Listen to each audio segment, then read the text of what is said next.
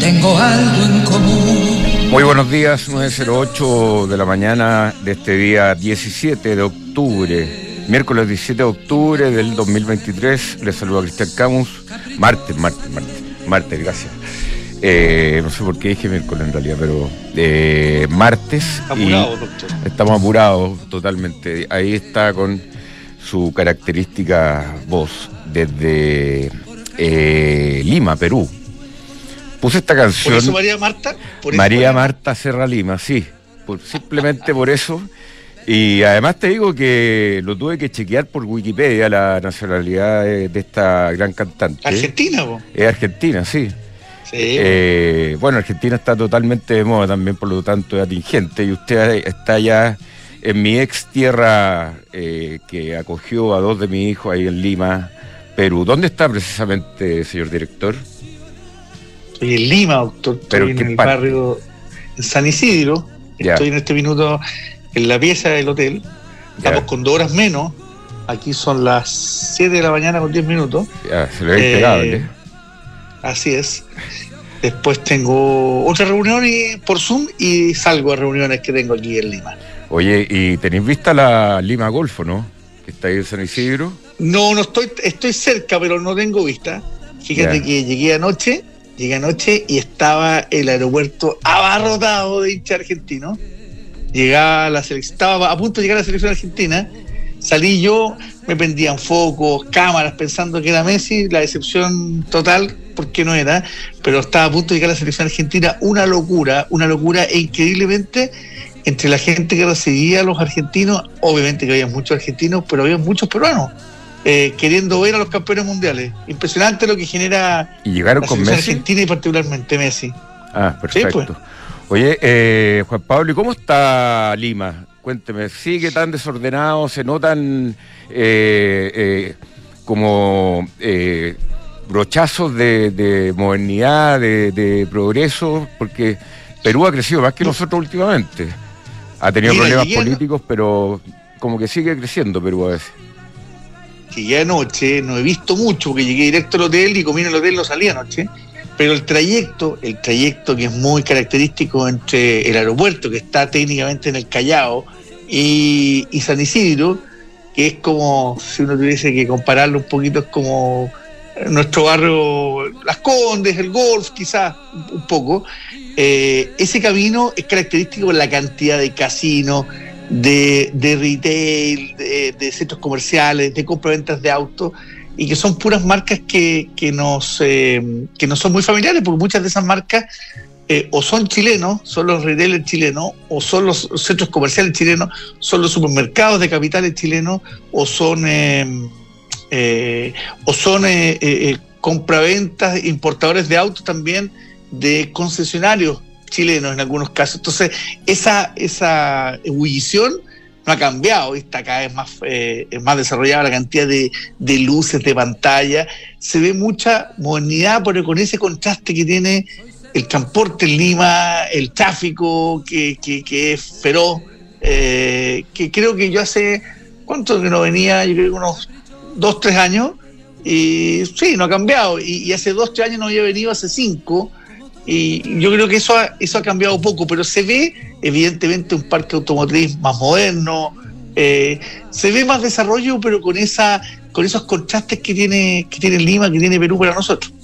Yo le voy a hacer una recomendación antes que se me olvide, que vaya al restaurante La Gloria ahí en San Isidro y pida la canillita, la canillita cordero, gloriosa. Es de los mejores platos que he probado en mi vida. Cada vez que voy a Lima me pego una pasadita por ahí por la por la es de las más Gloria. históricas la Gloria, efectivamente. He, he ido en alguna oportunidad.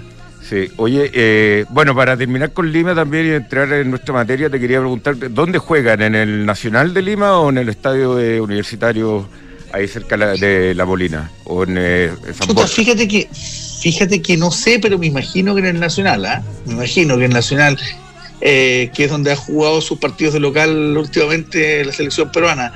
Así que hoy este país se paraliza a las nueve y media de la noche, a las nueve de la noche de aquí el de Sí. Perú, las once de la noche en Chile, un partido tarde. Nosotros jugamos a las seis, ¿o no? Nosotros jugamos, no sé, A las estoy, seis, creo. A las 6 de la tarde. Van a ser las 4 mías, así que la probabilidad, la probabilidad de verlo va a ser bajísima. Eh, ojalá que tenga algún minuto para mirarlo a rojo, por lo menos. Ya, oye, eh, ya, bueno, ¿cómo, ¿cómo los mercados están en este minuto? Eh, están apuntando hacia una hacia una caída, eh, hacia una caída en los futuros Estados Unidos. Hay expectativas de eh, reportes. Salió el reporte de, de la fabricante de cotonitos, eh, Johnson y Johnson, que es de los productos que no sé por qué más conozco esa y, reportó bastante bastante bien. y, sí, pues Johnson y Johnson tiene tiene productos mucho más universales que los cotonitos, pero bueno. No, sí sé, sí, te decía por, eh, por cómo se llama, como por eh, eh, talla, digamos. Oye, y bueno, también reporta hoy día Bank of America, que es el reporte más importante del, del día, y los futuros, como te apuntaba, están bastante, digamos, no muy definidos. Y, Oye, el dólar vi que ya pasó los 9.50. Sí, sabes que dan ganas a veces ni siquiera de verlo ya, el, famoso dólar. No, pero empieza, empiezo a leer la guata con, el, con ese valor ya. Sí, el, el sol eh, el sol peruano, ¿cuánto está? ¿Lo tenía ahí o no? Más o menos. Porque. Lo tengo aquí. ¿Sabéis qué? El sol peruano mantiene más o menos el, el mismo valor que cuando yo estaba allá en, eh, en Lima. ¿En serio? Creo, sí. Tres y medio más o menos era. Ahora no sé a cuánto está, la verdad el sol peruano. Em, bueno, mientras no, conseguimos información, eh, quiero ir al, earnings, que hasta el momento nada, eh, en el postmercado se ve que tenga un impacto demasiado grande. Eh, te voy a especificar quiénes reportan hoy día, aparte de Banco of America, en un rato más. Em, tenemos dos invitados hoy día muy interesantes, señor director, así que vamos a ir a, a las menciones inmediatamente y eh, después vamos a, para no quedarnos cortos de tiempo como siempre. Mira, qué bien, ¿eh? Namiga, su oficina en Las Condes y la de esa con entrega inmediata, oportunidad única, riendo con opción de compra, full flexible, decídete hoy en transformatunegocio.cl. Mitigar riesgos en las empresas y contar con procesos de compliance se ha vuelto más importante que nunca, aplicando inteligencia artificial y centralizando los procesos claves de compliance en un solo software. RedCheck te ayuda a prevenir sanciones y riesgos penales. RedCheck con Q. Eh, Frontal Trust es especialista en activos alternativos, ofrece inversiones atractivas y rentables de mediano y largo plazo, gestionadas por expertos en los sectores private equity, deuda privada, infraestructura y agribusiness. Ingresa a frontaltrust.cl e invierte con confianza, invierte en Frontal Trust. Book es un software integral de gestión de personas con soluciones para simplificar todos tus procesos, desde el cálculo de remuneraciones, gestión de documentos laborales y selección hasta cosas mucho más complejas como la evaluación de desempeño, la capacitación, los beneficios y mucho más. Book, crea un lugar de trabajo más feliz. Bueno, ahora que estábamos hablando del dólar, a través de mercados que usted puede construir posiciones incluso que protejan, que, que de alguna u otra forma aseguren un tipo de cambio, tomando una posición corta o larga en dólares depende de lo que usted necesite, toda esa flexibilidad para el instrumento dólar peso y un montón de instrumentos más entre índices, commodities, acciones, a través de mercadog.com. Y repartir dividendos trimestrales y generar actualmente un 8% de rentabilidad de dividendos y más es lo que hace el Fondo Independencia Rentas Inmobiliarias. ¿Sabes, doctor, que en los últimos 10 años han distribuido sus aportantes más de 8 billones de UF en dividendos? Un platal. Invierta en el Fondo Independencia Rentas Inmobiliarias. Recuerda que con Cenegocia ahora puedes financiar tus facturas y órdenes de compra 100% online y con las mejores tasas del mercado. Visítalos en cnegocia.com. Bueno, eh, la auditoría, tú sabes que ayuda a obtener grandes resultados y en PwC, que se dedican parte importante de sus profesionales a eso, lo saben a través de datos confiables y procesos rigurosos logran que tu empresa alcance el siguiente nivel. ¿Y lo hacen a través de qué? Por ejemplo, informes ESG, gestión de riesgos y transparencia digital. Visita pwc.cl. Bueno, estamos acá en estudio con eh, eh, la gente eh, y fundadores, directores de Vincent Consulting, con Salvador Muso. ¿Cómo está, Salvador? Muy buenos días. Gracias por venir y el señor Juan Guillermo Espinosa, acá sentado a mi lado, y vamos a hablar de este tema, de estos temas que, que, al final eh, pasan como medios colados a veces porque eh, tienen una ardua, ardua discusión, pero después viene la implementación. Y acá hemos tenido un cambio, yo te diría más o menos radical, en lo que es la ley de 40 horas. Eh, no sé, yo no tengo el track record absoluto, pero me acuerdo que cuando yo partí trabajando creo que eran 48 horas más o menos y ahora es 40 horas eh, semanal. Entonces queremos ver qué implica eso para las empresas, cómo, cómo están desarrollando, cómo se están acomodando eh, este tema. ¿Por qué en parto? Bueno, primero saludarlo. ¿ah? Hola Cristian, hola. Juan Pablo, un gusto estar acá. ¿Cómo están? Buenos días. Buenos días. Eh... Yo ya lo había saludado en el ascensor, así que... Ah, sí, sí, ahí nos encontramos. Sí. Sí, y, sí eh, Vinson es una consultora de alta dirección y, y, hacemos hartas cosas. En el tema de, de 40 horas, que es un tema que entró en vigencia este año, eh, va a ser igual paulatina su implementación y, hemos estado trabajando con distintas empresas. No sé, Salvador, digamos tú que has estado en un par de esos proyectos, quizás puedes contar un poco más. Puedo contar un poco más de eso. Esto parte, Cristian, el próximo año, en abril, y es gradual. Parte en abril eh, de, de, las 45 a 44 y termina el 2028 con, con las 40 horas. Entonces no, no no se implementa todo de golpe, sino se hace cada dos años y se van bajando horas. Eh, y nosotros vemos que esto es una oportunidad para las empresas para, para tomar este, este beneficio para sus trabajadores, pero para a su vez para repensarse sus dotaciones, sus turnos, sus planificaciones de cómo se organiza. ¿eh? Y eso es lo que hemos hecho con las organizaciones y empresas que hemos trabajado, que hemos tomado lo de las 40 horas, y en vez de esperar estos años de la, de la flexibilidad y de, la, y de los los tiempos asociados, adelantarlo como un beneficio para sus trabajadores, pero repensar de cómo se organizan internamente. Y eso trae a su vez eh, eficiencia, eh, mejor calidad de vida, mejor orden de la productividad. Sí, pero ahí yo tengo una, una, una duda, eh, que, que, ya todo este tema es gradual, seguramente afectar la, la, productividad y ese tipo de números que todavía no lo no, no sé, habrán aperitivos de la, de la, del impacto, pero a mí temas así como, como de implementación y que eh, son importantes en la, en la empresa en general que ustedes eh, tienen de clientes, es que hay, hay empresas fuertes, mano de obra fuerte, muy fuerte en, en, administración, en contratación, en gente operativa que le pagan por horas, por ejemplo, eh, que eh, eh, los ejecutivos, y hemos visto también, y les junto un montón de temas, que la, toda esta flexibilidad que se busca ya hace como en ciertos niveles se ha obtenido con esto del teletrabajo, ya hay un montón de gente que eh, los viernes no va a la oficina, sino que teletrabaja hasta mediodía, y otros que van a la oficina y teletrabajan eh, después de la tarde. Eh, por lo tanto, paralelamente o privadamente se ha formado todo un, fenómeno del cambio también del trabajo acompañado con la, con la tecnología. Entonces, a veces esto de la, de la, de la hora, como que va a pegar más las empresas estas que como que pagan por hora y tienen el rendimiento del trabajador por hora. ¿Cómo lo ven eso ustedes?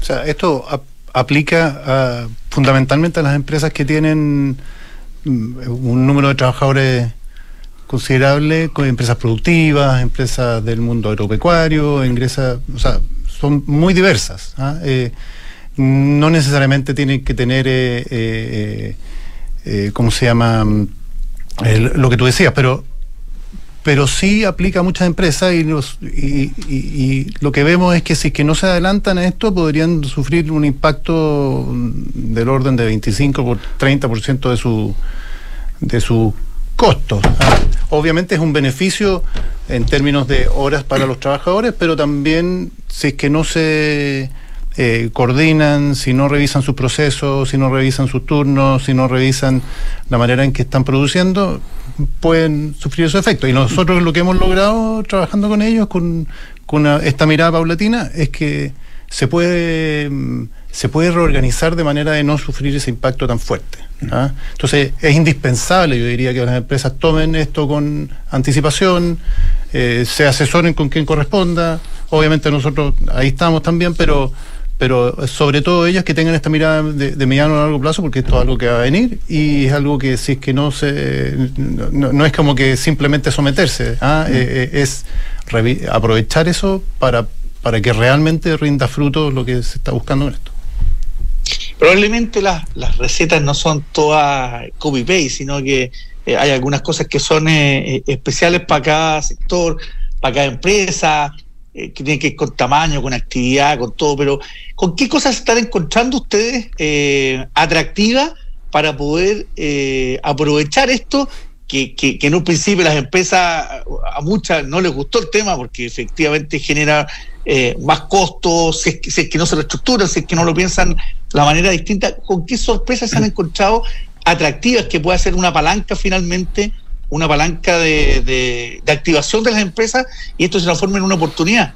Muy bien, Mira, ahí, ahí vemos eh, cuatro o cinco palancas. Uno, esto es una forma de, trabajar los, incentivos de, los trabajadores en cuanto a que estos incentivos eh, mejoren los niveles de ausentismo y de las horas extra de, los trabajadores. ¿eh? Eso es uno. Dos, ver cómo aumentar la, productividad de los trabajadores, que, que trabajando en las mismas horas produzcan más. Tercero, cómo planificar bien tus turnos, ¿ah? eh, viendo la flexibilidad, viendo la, demanda y, la oferta. Es una buena forma de repensarte cómo programar el turno diario, el turno de la mañana, el turno de la tarde, el turno de la semana, en base a los ciclos de demanda. Eh, y cuarto, ver cómo organizar tu, tus dotaciones en tus distintas unidades productivas en base a los perfiles que requieras. Entonces, como decía Juan Guillermo, es una forma de reorganizarte, de pensar tu, dotación, eh, sabiendo que te van a aumentar los costos si es que no, si es que no repiensas todo, pero mejorando incentivos, planificación, dotación y perfiles. Y esto, lo que hemos hecho en, en las empresas que hemos trabajado, este aumento entre un 25 y 30% de mayor costo se palía eh, en forma importante, incluso tienes ahorro eh, si es que piensas todas estas partes y piensas en forma ordenada. ¿Cómo están viendo el tema de la productividad que tocaba Cristian al principio con ustedes? Porque eh, hace un tema en que, en que Chile nos hemos ido quedando en tema de productividad. no, no, la hemos, hemos mejorado, incluso se ha estancado en los últimos años, y, y, esto va a implicar, como tú bien lo dices, eh, Salvador, que eh, trabajar más en, menos tiempo para que esto para que esto valga la pena y sea un buen win para todos. Eh, ¿Ven esa disposición? Ustedes han hecho estas asesorías por año y, no tienen que ver necesariamente con los cambios de, regímenes laborales de horas, pero el tema de la productividad es un hecho, voy a poner un ejemplo, que pero es un clásico en Chile, porque llega a la oficina, llega a tomar desayuno en la oficina. Y ahí antes de media hora la máquina no empieza a funcionar. Sí, eh, mira, efectivamente nosotros nos dedicamos ese año, de hecho este año estamos cumpliendo 15 años, ah, y, lo que nos dedicamos nosotros es apoyar a las empresas a que se revisen internamente en todos sus procesos, desde lo comercial y los clientes hasta eh, todos sus habilitantes eh, organizacionales, financieros, etcétera, todos los elementos de la empresa. y vemos que siempre hay, obviamente, oportunidades de mejora. Ahora, en los momentos que hay eh, incertidumbre, eh, eh, distintas crisis, como pasamos la pandemia, por ejemplo, y, ahora en que la economía todavía no retoma bien, son momentos en que especialmente hay oportunidades de, revisarse y planificarse. Nuestra, nuestro, lo que nosotros hacemos es no solamente con una mirada de corto, sino una mirada un poco más de largo plazo. Entonces, que la empresa se fije como un horizonte de lo que quiere lograr, una aspiración, el sueño de los próximos años, ¿ya? y después entonces ver qué es lo que te necesitan hacer en el corto plazo. Y, hemos visto en empresas de múltiples rubros, múltiples rubros, incluso los rubros donde dice está de capa caída, eh, oportunidades de, de mejorar la productividad, y cuando dice productiva, no solamente es productiva, productividad de, la, o sea, de la producción, ¿ah? sino que también comercial, de las áreas de soporte ¿ah? y, de, y de todos los de, todo su entorno. Entonces, eh, y, también nuestro foco es que esas cosas se pueden realmente implementar. ¿ah? Nosotros nos vamos a dejar un o, las empresas no les interesa, digamos, simplemente decir, mira, esto se puede hacer, hay un informe que nos dieron, digamos, sino que esa rueda empiece a rodar y que esas cosas efectivamente vayan ocurriendo. Entonces las vamos apoyando en, el, en, el, en, esa implementación.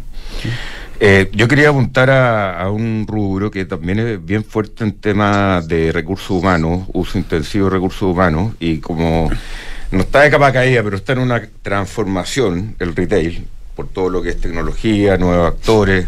Acá tenemos Mercado Libre, por ejemplo, que ya compite directamente casi con, con Falabella, con Ripley, etcétera. Eh, hasta hace poco las empresas de retail eran eh, más que nada de, venta presencial. Estaba el vendedor ahí. Yo eh, fui vendedor de, de zapatillas en el Muricín en alguna época y lo, el incentivo no era el sueldo fijo. Mm. Era la comisión que uno se ganaba cuando estaba en la tienda, porque llegaba una persona a comprar y, a veces te quedabas más rato dejando de lado un turno porque quería vender más, porque el sueldo fijo tampoco era tan eh, relevante, sino que lo relevante son las comisiones. Entonces, en ese sentido, si a mí me dicen, oye, empleado retail, ahora voy a tener que trabajar menos, por lo tanto, va a ganar menos, o las empresas en el, en el retail, en los rubros que ustedes se han acomodado a que quizás no es toda la comisión, ha aumentado el fijo. ¿Cómo, cómo ven ese fenómeno? Sí. Ahí en el retail, bueno, nosotros trabajamos con, con, Juan Guillermo y otros más de Benson en, retail. En Falabella yo trabajé ocho años, eh, Juan Guillermo trabajó 15.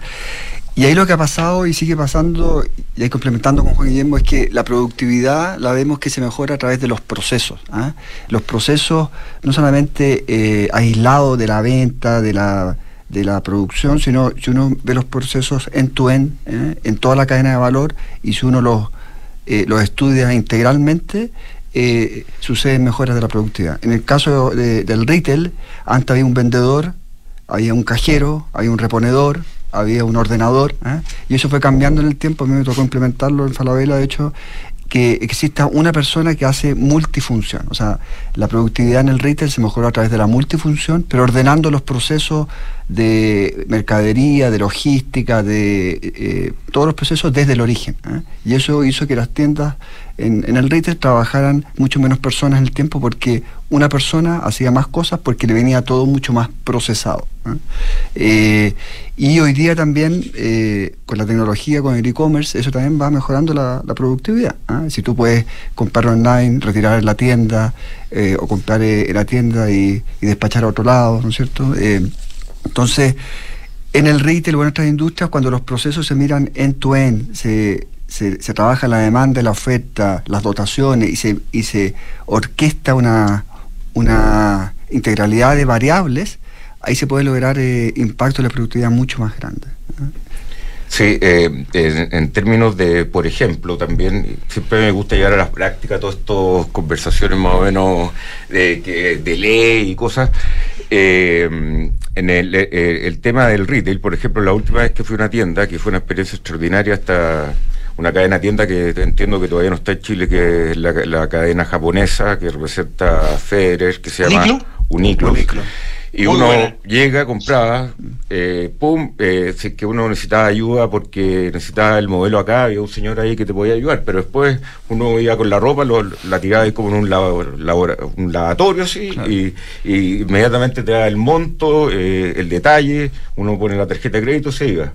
Si uno quería no interactuar con nadie, sacaba la ropa, pum, y lo ponía. Entonces, uno dice, oye, eh, ¿por qué quizás acá, no digo mucho las tiendas, te digo últimamente, pero ¿por qué no se está implementando eso? ¿Por qué, por ejemplo, también en retail, y qué le, qué le dirán ustedes a, su, a, su, a sus clientes, por qué todavía si es que uno compra una cosa más o menos relevante, tiene que esperarla todo el día en la casa, mm. en el delivery, siendo que la tendencia es que la gran mayoría de la gente, ya no hay gente en la casa durante mucho rato, a menos de que teletrabaje, pero ya no está siempre la, nana que estaba siempre que te podía abrir la puerta, o eh, eh, hay edificios sin conserje.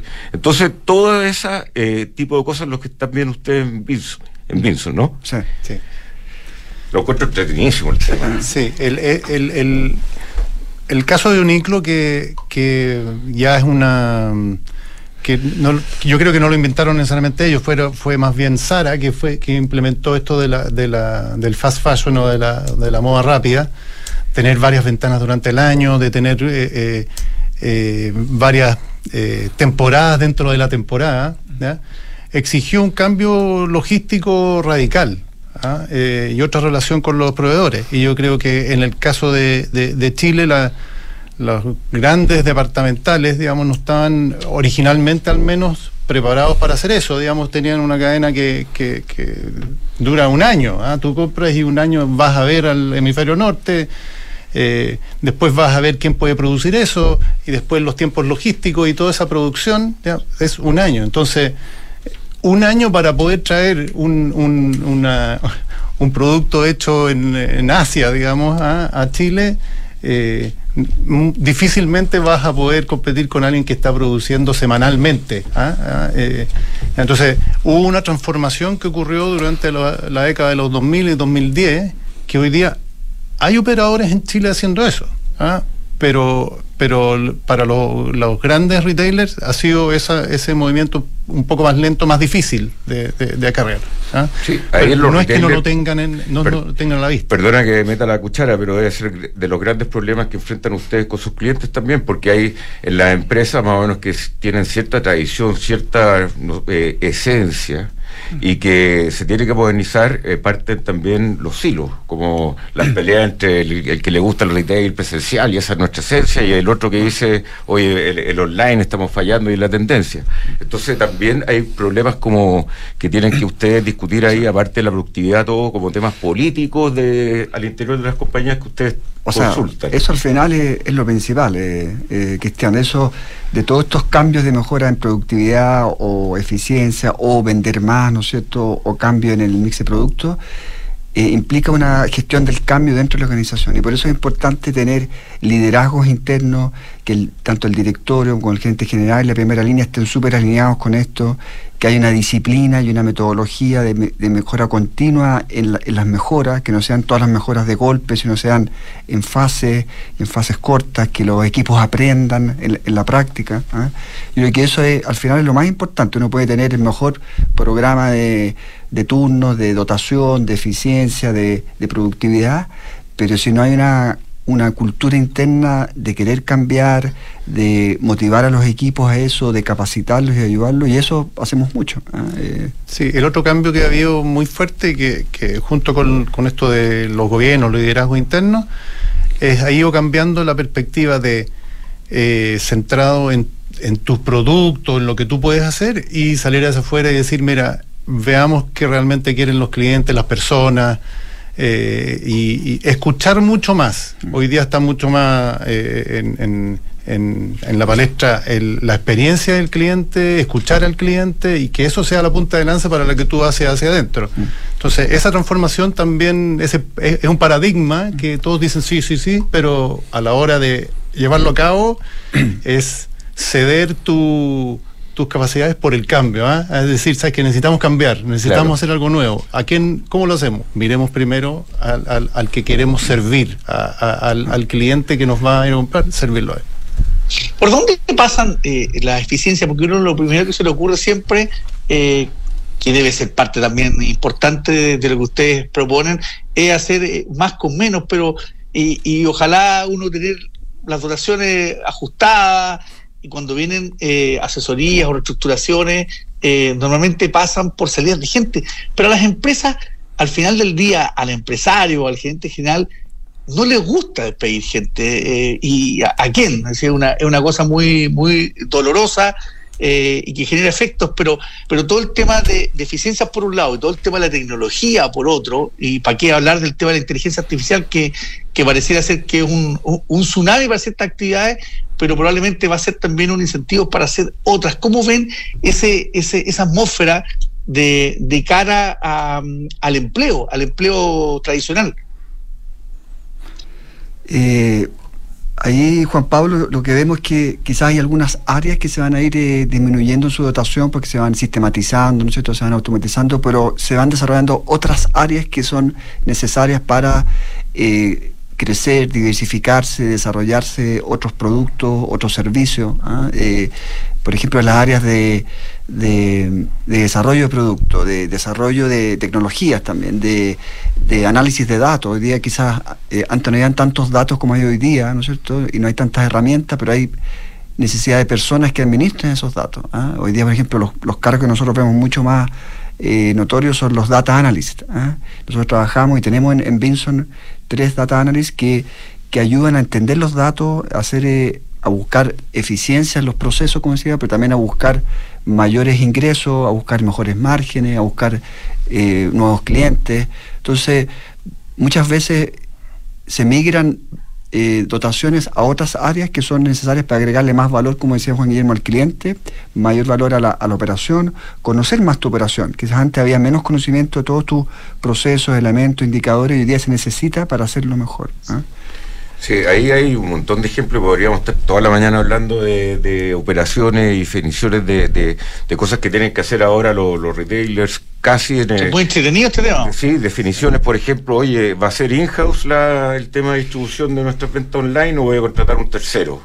Eh, el in-house eh, tiene tanta inversión y no sé, no, no, no somos tan expertos en eso. ¿Por qué no contratar un tercero? Y así deben estar eh, discutiendo permanentemente. No sé si tienen clientes ustedes de de farmacia, pero yo ahí siento también que falta, les falta mucho, porque, bueno, la farmacia es más, más o menos, los remedios son más o menos inelásticos, pero las farmacias también tienen un montón de, productos que quieren vender, y cuando uno va a una farmacia, el que no está de acuerdo que me diga, siempre hay que esperar. Mm siempre hay que esperar y si que uno Totalmente quiere, de acuerdo. y si uno quiere comprar un champú en la farmacia no un remedio te va y no no compráis menos mal que este ese ejemplo doctor y pensé que era otro. No no no no no sí, no no uso lo otro. Eh, eh, entonces eh, también hay un montón de, de, evoluciones en todo esto de que el, el cliente también anda más apurado. Anda y entonces todo eso temas ustedes como que los mezclan y la experiencia que tienen en el retail y en otras operaciones que yo creo aplicable a todos es súper interesante. Así que eh, le agradezco esta, esta visita. No, no, sé si quieren hacer alguna reflexión final y tenemos que ir al próximo invitado. Eso, eh, agradecer también por la invitación y, y yo creo que lo, lo, más relevante al final, es, eh, Cristian, es, es, lo que dijiste, la gestión del cambio. Porque uno puede tener la mejor idea, la mejor tecnología, la mejor eh, planificación, pero implementar todos estos cambios requiere mucha disciplina, requiere liderazgo de los gerentes de primera línea, del directorio y también de involucrar a las personas que están en el día a día en, la operación, ¿ah?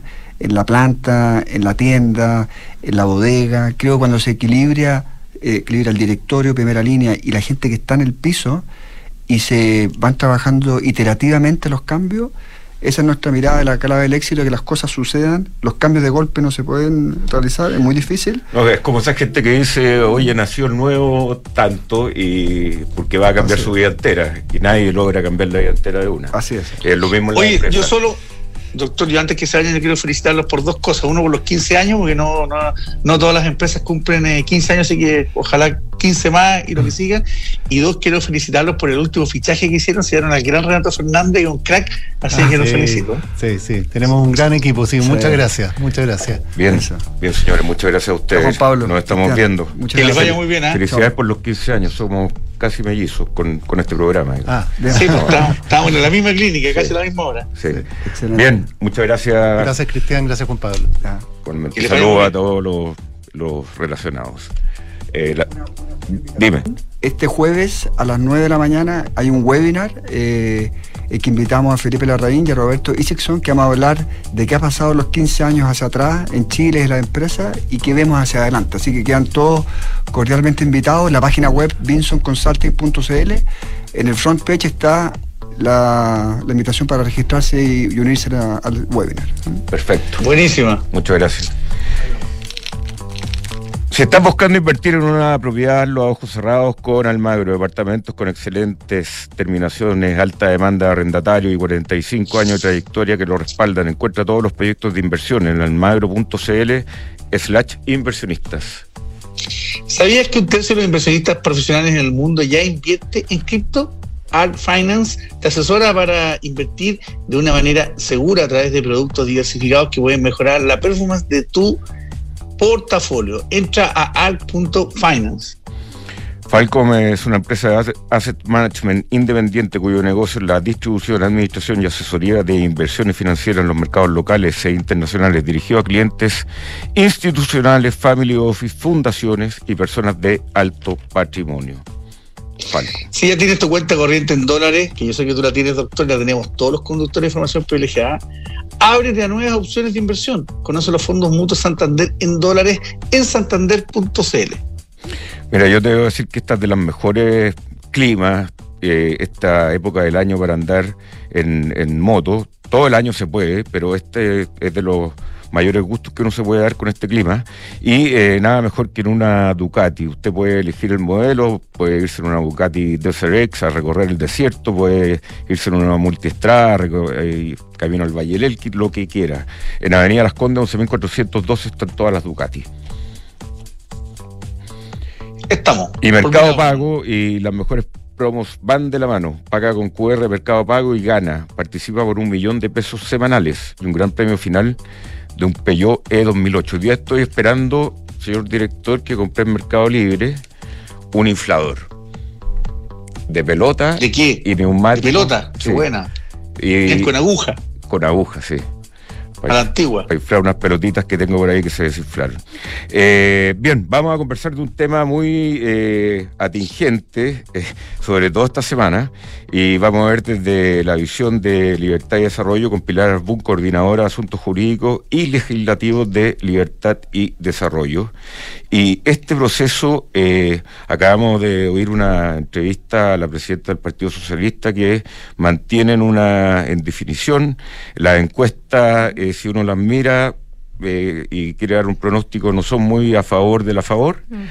Eh, pero también eh, se habla de que hay puros temas políticos, que, que, en realidad la constitución va a ser mucho mejor, pero se, se, como que hay una cierta sombra que quieren por ejemplo, decir, oye, con esta nueva constitución no va a haber una reforma de pensiones. ¿Cómo, cómo están viendo en Libertad de Desarrollo, Pilar, todo el proceso de, cómo va a recalar esto? Y, cuál es el pronóstico que tienen ustedes ahí en Libertad y Desarrollo? Muchas gracias. Bueno, primero saludarte, saludar a, todos quienes nos están escuchando. A ver, eh, el proceso constitucional, partamos de la base que ya está en su recta eh, final. Eh, como bien se ha señalado, las encuestas no han sido muy auspiciosas, ¿cierto? En si es que la favor va a lograr eh, obtener la, victoria, ¿cierto? Y va vamos a tener hoy día o en diciembre ya una nueva constitución.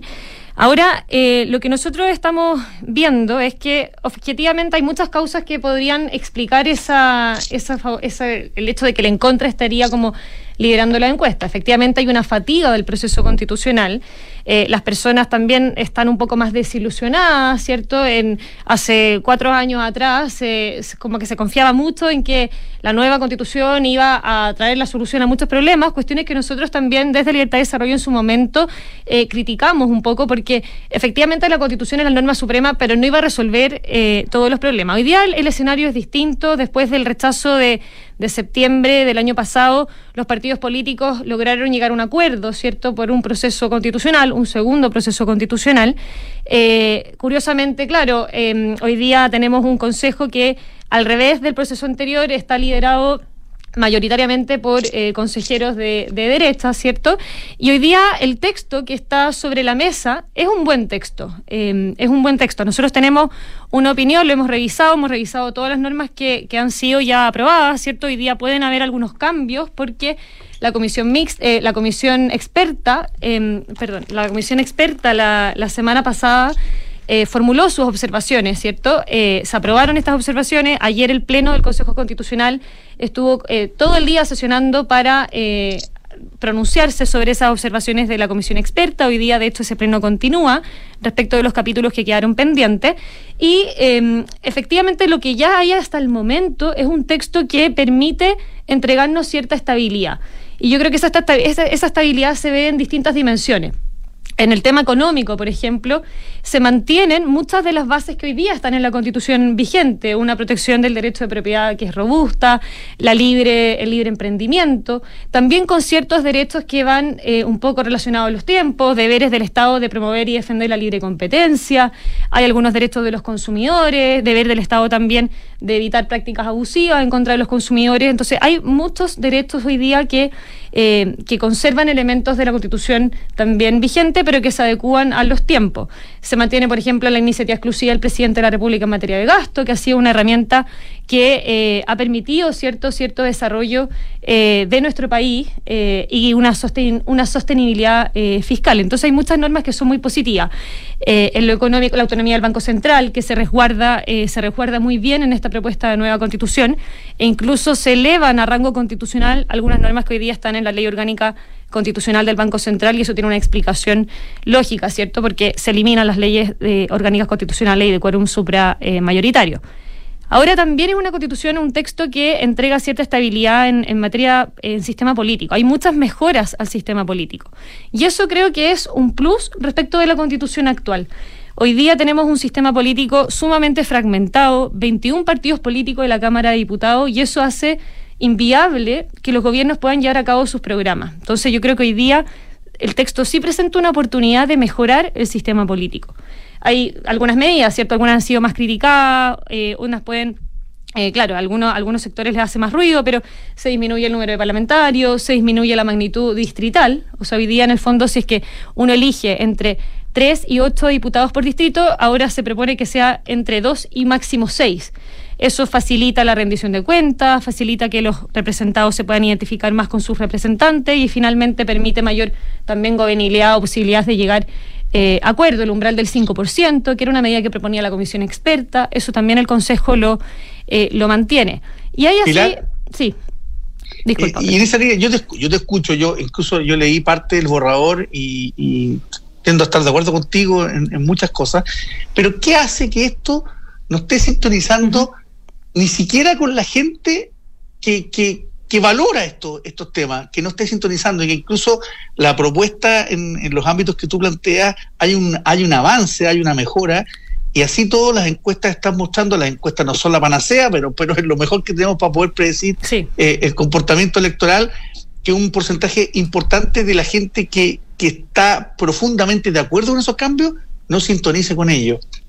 Mira, más que con los cambios y los contenidos, de hecho, si uno mira las encuestas, hay mucha, hay ciertas contradicciones, ¿cierto? Porque, por ejemplo, no sé, en la CADEM, efectivamente el en contra estaría marcando la preferencia de, de, los ciudadanos, pero si uno pregunta ya por los contenidos concretos, la gente está muy de acuerdo con los contenidos. De hecho, si uno revisa las últimas encuestas, casi que era como un promedio de un 80% de las personas estaban de acuerdo con que hubiera libertad de elección en salud, con que hubiera libertad de elección en pensiones, con algunas normas en materia de seguridad. Entonces, como yo trataba de insinuar antes, que efectivamente hay, hay como múltiples causas que estarían llevando a las personas quizá a preferir el en contra, eh, pero tiene que ver no necesariamente con los contenidos de la propuesta de nueva constitución, sino que yo creo que hay una fatiga del proceso constitucional eh, cuesta separar, ¿cierto? También a veces los dos procesos. Este proceso ha pasado mucho más desapercibido por la ciudadanía. de hecho, recién, yo diría, hace algunas semanas que se está empezando a hacer un poquito más de ruido, de comunicar un poco más los contenidos, pero ha sido un proceso mucho más silencioso. Entonces, hay una fatiga constitucional, hay un, también una, hay, hay un voto también como antipolítica, que ya no tiene que ver con, eh, con ser de derecha, izquierda, sino que es más o menos transversal, que es una, una, una sensación de que yo estaría en contra porque estoy en contra de los políticos y este acuerdo los fraguaron los políticos. Entonces, yo creo que eso también estaría como influyendo mucho en este sentido y también, ¿por qué no decirlo?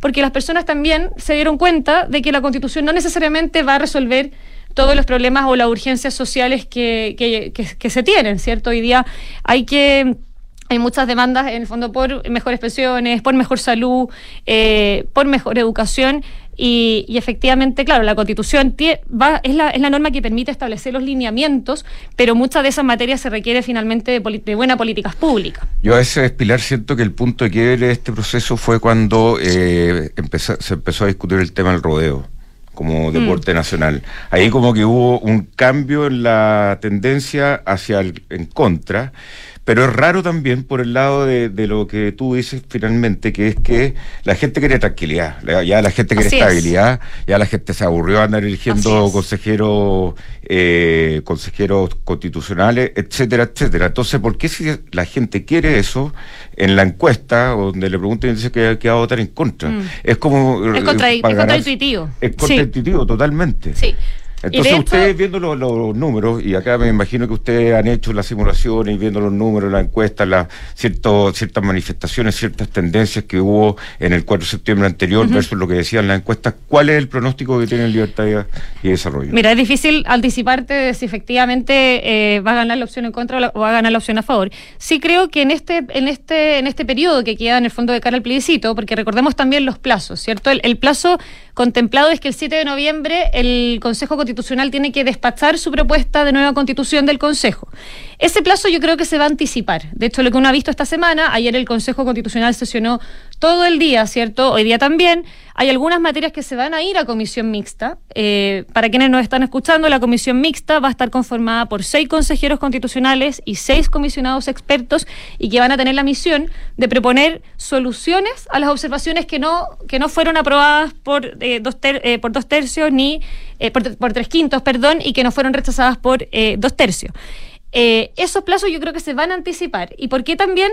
Eh, yo creo que también se van a anticipar porque una vez que el Consejo despacha la propuesta eh, al presidente de la República para que convoque a plebiscito, el ple- el- lo que establece la- el reglamento y la constitución, de hecho en las reglas del proceso, es que el presidente tiene tres días para eh, poder citar a ese plebiscito y una vez que se publica el decreto supremo que cita plebiscito puede comenzar el periodo de la campaña. Entonces yo creo que efectivamente están los incentivos para tratar de anticipar eh, ese plazo. Ahora, yo no creo que, claro, hay normas como la del rodeo, lo de la cueca, como tú bien dijiste, que efectivamente hicieron más ruido y quizá más, puede haber sido más daño. Hoy día esas normas no están en el texto eh, aprobado por el Consejo Constitucional, pero no hay que olvidar que la, inclinación a votar en contra venía incluso de antes de que comenzara este segundo proceso constitucional.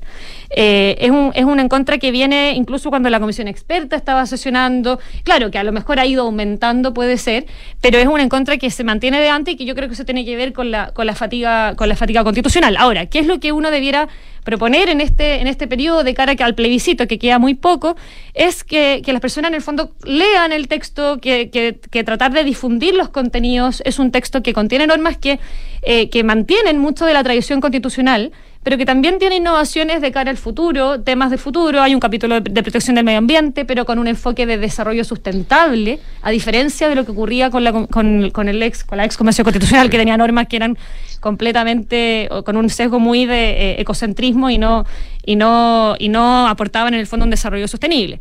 Eh, y lo otro que es curioso, que efectivamente la encuesta, por eso les es, muy contradictorio todo lo que estamos viendo, porque también en una, en una de las últimas encuestas CADEM, creo que en la de la última semana de septiembre, cuando uno les preguntaba a las personas o se marcaba en el fondo la tendencia de que qué temas, y había un listado, podrían como inclinarlos a votar a favor, era si el texto le daba estabilidad al futuro del país. Y en esa pregunta, un 76% de los encuestados decía que votaría a favor si el texto le da la estabilidad al futuro del país. O sea, yo creo que efectivamente estamos en un escenario complejo, en que hay un sentimiento antipolítica, en que hay una fatiga del proceso constitucional, pero por otra parte, eh, una población que ya requiere, esta, o sea, que ya quiere estabilidad para el futuro de Chile y yo creo que hoy día, si es que efectivamente se aprueba esta nueva constitución, eh, se pavimenta mucho más el camino hacia una mayor estabilidad. Bien, Pilar Azbun, te vamos a citar después del proceso, después, después de diciembre, y nosotros nos tenemos que ir con Marta y no podemos volver.